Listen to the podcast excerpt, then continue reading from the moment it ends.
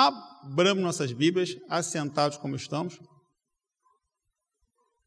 Atos dos Apóstolos.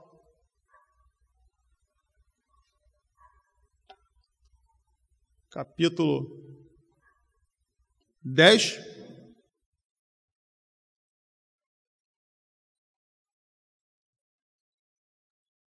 Iríamos ler do capítulo do versículo 9 ao versículo número 23. É, a campanha Mais Um para Cristo está caminhando às quartas-feiras, né, trabalhando dentro do livro de Atos Apóstolos, falando um pouco né, sobre a igreja evangelizadora, algumas marcas dessa igreja evangelizadora. Hoje a gente vai estar vendo mais uma marca né, dessa igreja evangelizadora, daquilo que ela tem feito, que ela nos apresenta. Né?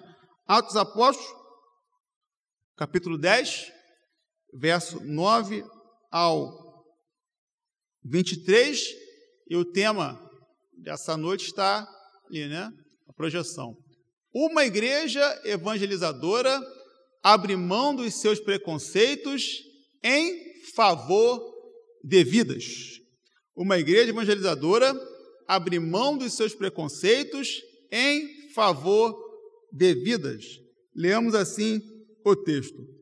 E no dia seguinte, indo eles seu caminho, estando já pela cidade, subiu Pedro ao terraço para orar, quase a hora sexta, e, tendo fome, quis comer, e enquanto lhe preparavam, sobreveio-lhe um arrebatamento de sentidos, e viu o céu aberto, e que descia um vaso como se fosse um grande lençol, atado pelas quatro pontas, e vindo para a terra, no qual havia todos os animais quadrúpedes e répteis da terra e aves do céu.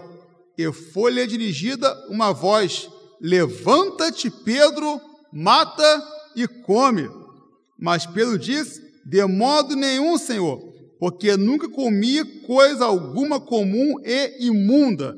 E segunda vez lhe disse a voz: Não faças tu impuro o que Deus, ao que Deus purificou. E aconteceu isto por três vezes, e o vaso tornou-se a recolher-se no céu.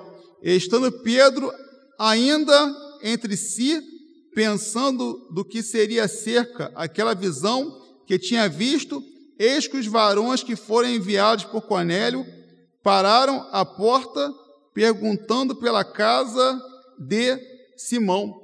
E chamando, perguntaram se Simão, que tinha por sobrenome Pedro, morava ali. E pensando Pedro naquela visão, disse-lhe o Espírito: Eis que três varões te buscam. Levanta-te, pois, e desce, e vai com eles, não duvidando, porque eu os enviei. E descendo Pedro para junto dos varões que lhe foram enviados por Cornélio, disse: Sou eu quem procurais? Qual é a causa por que estás aqui?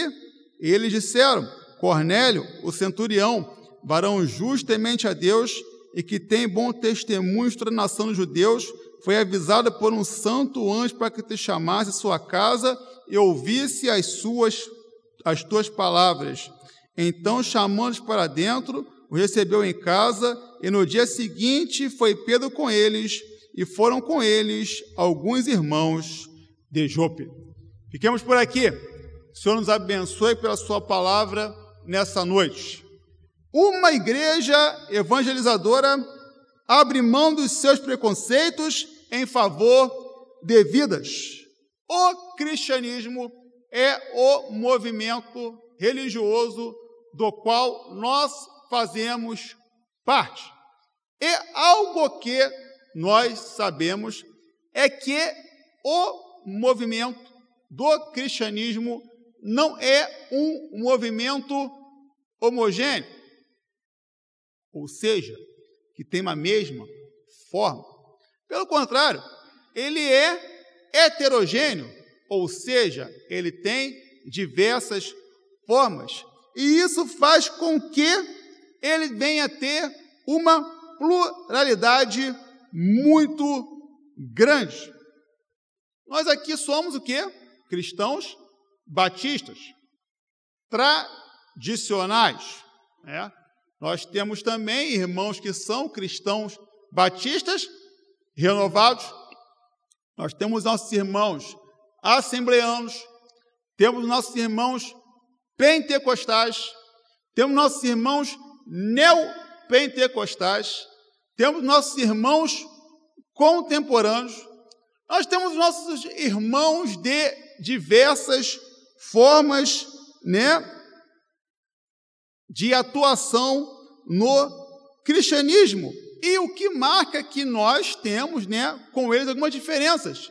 Diferenças doutrinárias, diferenças de liturgia, ou seja, de como se realiza o culto, diferença de como se organiza a igreja, e muitas das vezes nós temos algumas dificuldades né, para lidar com algumas dessas é, diferenças e algumas práticas que ocorrem em outras denominações, e até mesmo na nossa também, a gente tem alguma dificuldade, a gente vê hoje em dia que tem é, algumas igrejas né, que são que apagam a luz, que fica tudo preto, né? Enfim, um jogo de luz para cima e para baixo. Alguns irmãos, se forem ir a um culto numa igreja dessa, vão, vão estranhar. Né?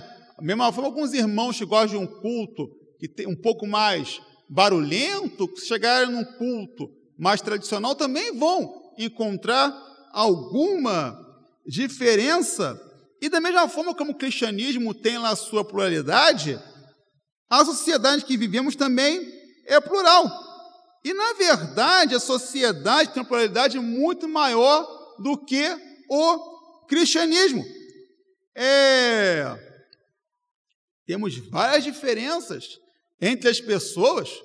As pessoas nesse mundo pensam de maneira diferente, creem de maneira diferente, agem de maneira diferente, realizam escolhas bem diferentes entre si, né? Tem orientações diferentes, tem opções diferentes, fazem escolhas bem diferentes, isso no modo social, no modo religioso, no ponto de vista intelectual, no ponto de vista financeiro, e que, da mesma forma que nós temos dificuldades para lidar com a pluralidade no meio da igreja, nós também, muitas das vezes, temos dificuldades para lidar com a pluralidade do mundo.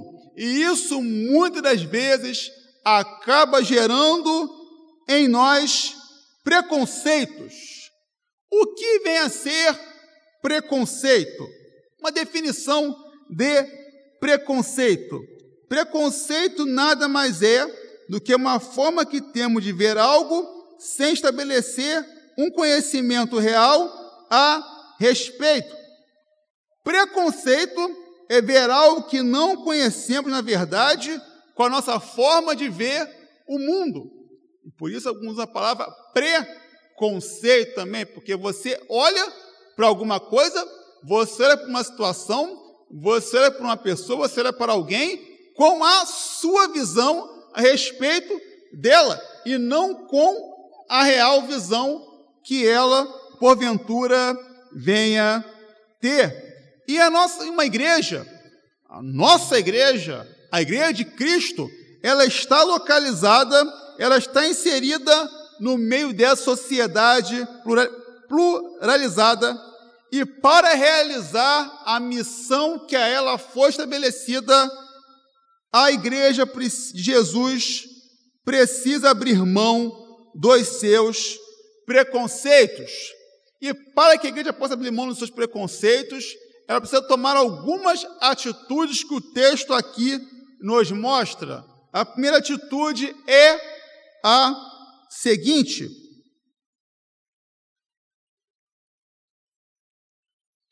precisamos reconhecer a amplitude da obra de Deus. O cristianismo tem uma verdade incontestável. Tem vários, né? E uma delas é a seguinte: Jesus Cristo morreu por todas as pessoas. O Evangelho é muito claro em relação a isso. Paulo fala sobre isso e ele morreu por todos. Ele deseja que todos venham a se salvar. E muitas das vezes a igreja fala bastante dessa verdade. A igreja prega muito sobre essa verdade, mas ela, por diversas vezes, não consegue viver essa verdade. Ou seja, ela fala que Cristo morreu por todos, na teoria, mas na prática ela não consegue mostrar de fato que Cristo morreu por todas as pessoas. E aí, né, a grande questão que muitas vezes nós lidamos em relação à igreja é porque às vezes nós queremos determinar, nós queremos dizer quem merece ou quem não merece ser salvo. Nós queremos determinar, nós queremos escolher quem deve ou quem não deve estar em nosso meio. E a grande questão que a igreja precisa entender é que o critério da salvação foi estabelecido por Jesus. Jesus estabeleceu o critério da salvação. E qual é o critério da salvação? Crer e se arrepender, para que nós possamos obter o perdão dos nossos pecados, para que possamos assim obter a vida eterna. Fé e arrependimento, esse é o critério. Todo aquele que crê, tem fé e que se arrepende, recebe o perdão dos seus pecados e passa a ter a vida eterna com Jesus Cristo. Esse é o critério. Todo e qualquer outro critério não é um critério correto. E muitas das vezes a liderança de uma igreja, os membros de uma igreja, estabelecem critérios que não tem nada a ver com o critério estabelecido por Jesus Cristo. Ah, mas eles, para ser salvo, ele tem que pensar como eu penso, ele tem que agir como eu ajo, ele tem que se vestir como eu visto, ele tem que ganhar como eu ganho, ele tem que ter estudado como eu estudei, ele tem que ter as experiências que eu tive, porque se assim não for, ele não é digno da salvação, ele não deve, ele não pode ser salvo. A igreja precisa conhecer a amplitude da obra de Deus. Ou seja, a obra de Deus, ela é extensa porque ela tem um alcance mundial. Cristo veio por todos. Ele morreu por todos. Ele quer salvar a todos. Os critérios são estabelecidos por Jesus Cristo. E aí, no texto que nós estamos lendo aqui, mas o que é que a amplitude da obra de Deus tem a ver com o texto que nós estamos lendo? Então, o texto que nós lemos fala sobre uma visão que Pedro teve. Antes, se você começar a ler lá o começo do capítulo 10, você vai perceber, o capítulo 10 conta a história de um homem chamado Cornélio. Quem era Cornélio? Cornélio era o centurião, ou seja, ele era uma liderança do exército da corte romana, que era quem dominava o mundo naquela época. O texto fala que, que Cornélio era um homem bom, Cornélio era uma pessoa que tinha boas obras, mas Cornélio ainda não tinha tido um encontro com Jesus. E então Cornélio está orando, Cornélio tem uma visão, da qual ele não entende muito bem o que estava acontecendo com ele. Né? E aí a gente vai né, para onde nós estamos aqui, o pano de fundo do nosso texto. Por quê? Porque alguns homens, né, funcionários de Cornélio, vão até Pedro, porque Deus já havia dito na visão para Cornélio que era para que ele mandasse alguns homens até a pessoa de Pedro. É, então Pedro tem uma visão. É, e aí precisamos entender um pouco quem era Pedro para poder caminharmos um pouco na nossa conversa, no nosso estudo dessa noite.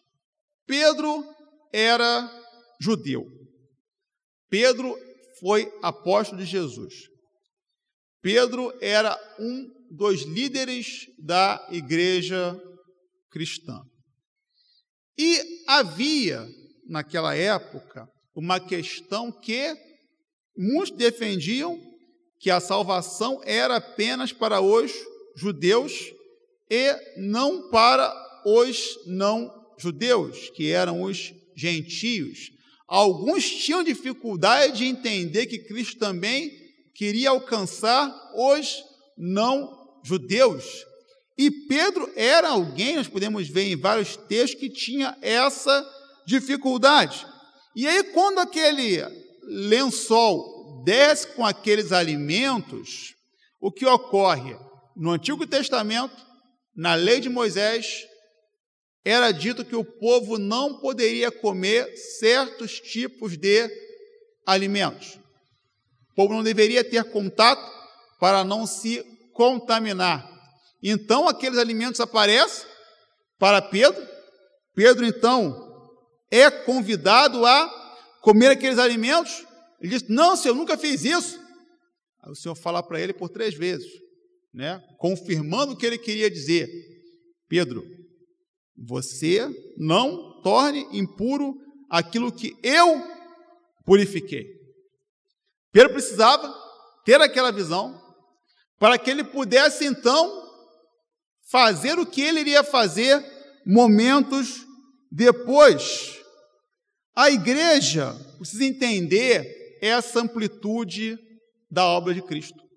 Muitos erroneamente acham que quando a igreja se abre para as pessoas, ela vai perder a sua identidade. Só que isso não acontece.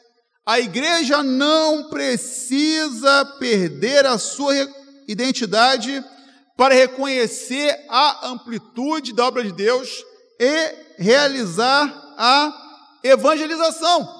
Não precisa. A igreja precisa manter sim os seus princípios, que são inegociáveis, e a igreja dessa forma precisa estar indo a todas as pessoas, assim reconhecendo a amplitude dessa obra, a todas as pessoas, independente dos nossos critérios, porque quem estabelece o critério é Deus e não nós.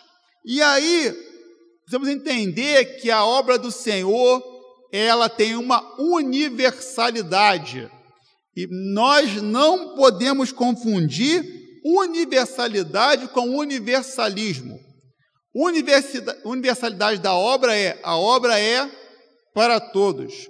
Universalismo é uma corrente que entende que todos serão salvos. Mas nós sabemos que só será salvo aquele que um dia teve um encontro pessoal com Jesus Cristo. Então a igreja, ela para abrir mão dos seus preconceitos, ela precisa reconhecer a amplitude da obra de Deus, porque em Cristo não há judeu, em Cristo não há gentio, em Cristo não há grego, em Cristo há pessoas. Em Cristo, há pessoas que precisam ser resgatadas, que devem conhecer a verdade. E esse é o papel da igreja. A primeira atitude que a igreja tem que tomar é reconhecer a amplitude da obra de Deus, mas ainda uma segunda atitude que a igreja precisa tomar para realizar, para ser uma igreja evangelizadora que abre mão dos seus preconceitos.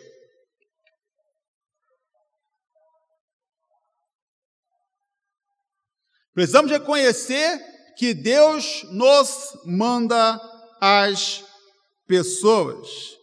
A evangelização foi o que fez com que a Igreja de Cristo chegasse até o local em que ela se encontra na atualidade. Meus irmãos, vamos falar um pouquinho da história da igreja.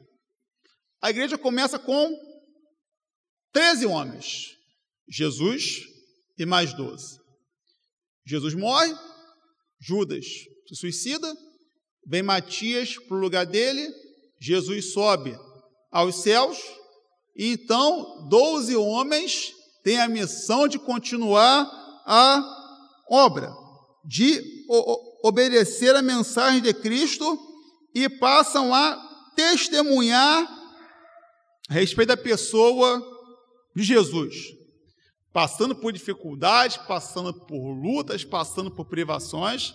Ao longo dos anos, essa palavra ela é pregada, ela é anunciada, pessoas perdem a vida, como os discípulos perderam até de maneira bem trágica, e hoje nós somos, só no Brasil, mais de 20% da população brasileira, e digo isso só de evangélicos. A população brasileira hoje ela é de 200 milhões de habitantes. Nós, segundo o último censo, né, que esse ano sabe lá por que ano vai ter, mas, segundo o último censo, nós somos aproximadamente 45 milhões de evangélicos. Só no Brasil, isso sem contar em todo o mundo. E como isso aconteceu? Porque pessoas foram pregando a palavra de Jesus, a palavra de Deus. Ao longo da história, várias campanhas evangelísticas foram realizadas na no mundo, né? No Brasil também, a igreja realizou várias campanhas evangelísticas. Se você entrar no YouTube, você vai ver as campanhas de Billy Graham pregando no Maracanã, pregando na Coreia do Sul, pregando no, em vários Estados Unidos. Vocês vão ver a história de grandes avivamentos que foram feitos pela igreja. A nossa denominação batista, Jesus Cristo é a única esperança. Campanha de evangelização e outras denominações também fizeram várias campanhas de evangelização vários homens saíram pregando a palavra do Senhor para diversas pessoas. E aí o evangelho cresceu. Mas aí, a gente se pergunta algumas questões. Meus irmãos, a palavra pregada hoje é a mesma. O Jesus pregado hoje é o mesmo. Por que não vemos hoje em dia tantos resultados expressivos como os de antigamente? Há algumas respostas. Uma das causas é a mudança do ritmo de vida das pessoas. Hoje em dia, as pessoas não vivem mais como viviam há 10, 15, 20 anos é, e a igreja, às vezes, digo igreja no geral, tá? Ela não se teve uma percepção, né, sobre essa mudança, né, na maneira como você evangelizava há 10, 15, 20 anos, por melhor que seja, muitas das formas, muitos dos métodos, hoje em dia, eles não funcionam não por causa do método, mas porque a vida das pessoas mudou o ritmo de vida das pessoas, mudou bastante, né?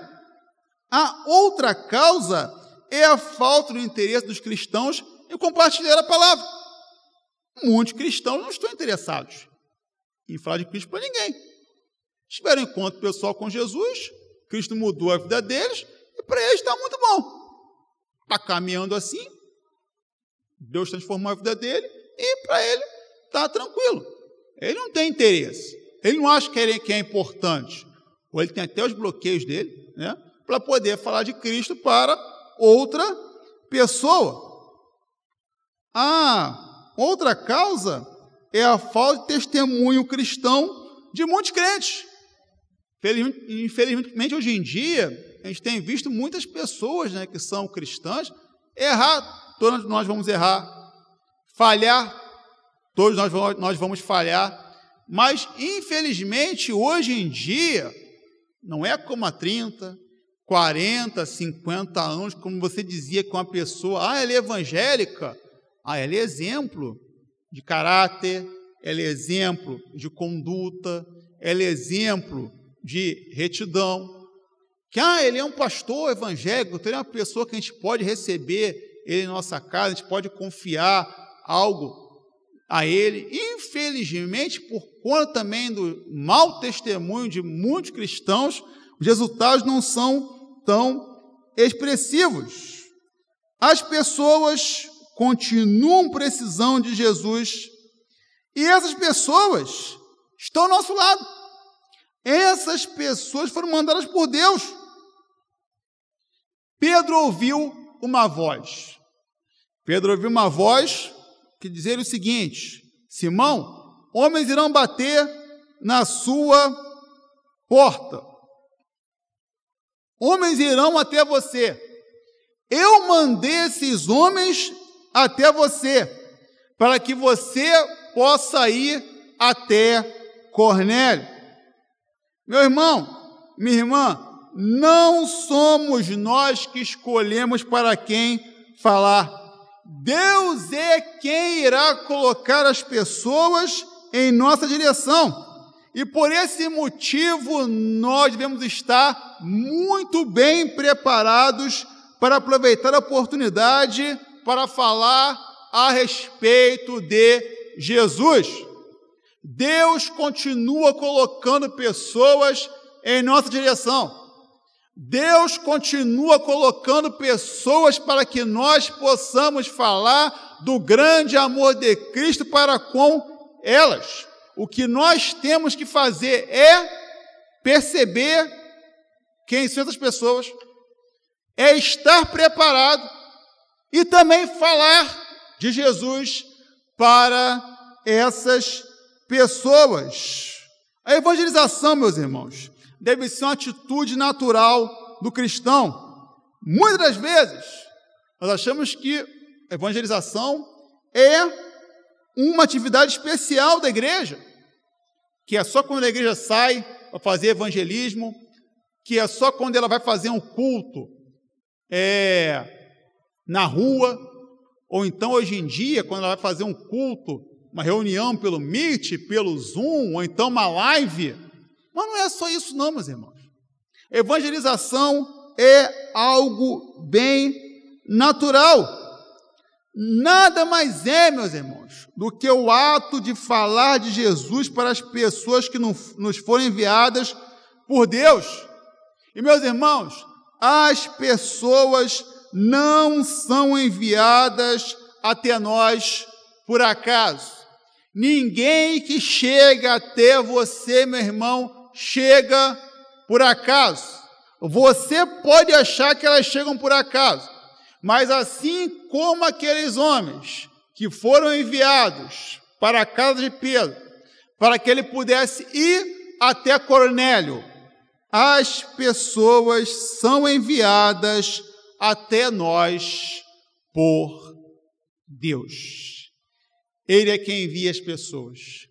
Ele é quem continua a nos enviar as pessoas e a nos enviar todos os tipos de pessoas. A igreja precisa entender que ela deve estar sempre bem preparada para dialogar com a sociedade e dialogar com a sociedade de uma maneira correta, né? Hoje em dia é meio complicado né, falar um pouco sobre isso, porque a gente vive num mundo meio polarizado, né? E se a pessoa não, não concorda conosco, nós achamos então que ela é nossa inimiga. E a gente vê em rede social algumas discussões que pessoas se aproveitam que estão no celular, no computador, e até ofendem as pessoas que pensam de forma diferente dela. E essa é uma questão que a igreja às vezes peca em relação a isso. É, a igreja precisa dialogar, mas não achando que ela tem que mostrar que ela é melhor, não como se fosse uma guerra onde ela tem que mostrar que ela é melhor que o outro, não, mas sim para conversar a respeito da obra de Cristo na vida das pessoas. Como é que Paulo fala? Temos que estar preparados para responder acerca da esperança que há em nós. E a igreja precisa entender que, independente da pessoa que chegue até ela, é dever dela mostrar Jesus para essa pessoa. Falar de Jesus para essa pessoa. A igreja não pode, de maneira alguma, perder a visão que ela deve ser a luz do mundo. E por esse motivo ela deve fazer a diferença. Por esse motivo ela não deve, de maneira alguma, abrir mão dos princípios inegociáveis da palavra de Deus. Não temos que inventar, não temos que fazer, né, coisas fora do comum, porque o que traz as pessoas é a palavra. Nós precisamos sim ter estratégias, ter métodos, mas o que convence a pessoa o que mostra a realidade da pessoa é a palavra. E a igreja tem que continuar sempre obedecendo a palavra, tem que estar sempre vivendo a palavra. E ela consegue evangelizar sim, ela consegue falar de Cristo sim, sem abrir mão dos princípios inegociáveis da palavra de Deus. A igreja é um lugar especial.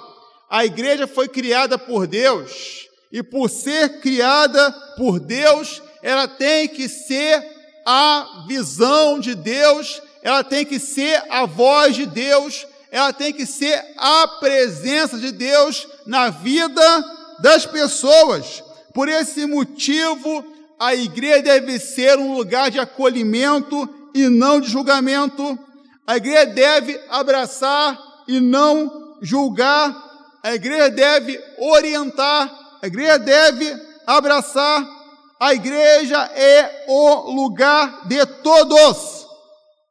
A igreja é o lugar em que todas as pessoas devem estar, pois a mudança só ocorre quando somos convencidos pelo Espírito Santo que é necessário mudar, mas mudar não por causa da esposa, por causa do marido, por causa dos filhos ou de quem quer que seja, mas o Espírito Santo nos convence que nós temos que mudar, que é necessário mudar por causa de Jesus. Meus irmãos, Cristo conta conosco. Conta com uma igreja que abra mão de todos os preconceitos para anunciar a palavra. A igreja deve se permitir ser usada por Jesus no cumprimento da sua missão. Não há quem não deva ouvir a palavra. Não há quem nós achemos que não deva ouvir a palavra, porque ele morreu por todos. Ele morreu por todos. Ele quer salvar a todos. Ele quer transformar a todos. Ele quer dar uma realidade de vida a todos. Então, meu irmão, então, minha irmã, permita ser usado por Deus para falar de Jesus, para falar do Evangelho, para por e com Jesus ser um agente de transformação de vidas. Deus nos abençoe. Amém?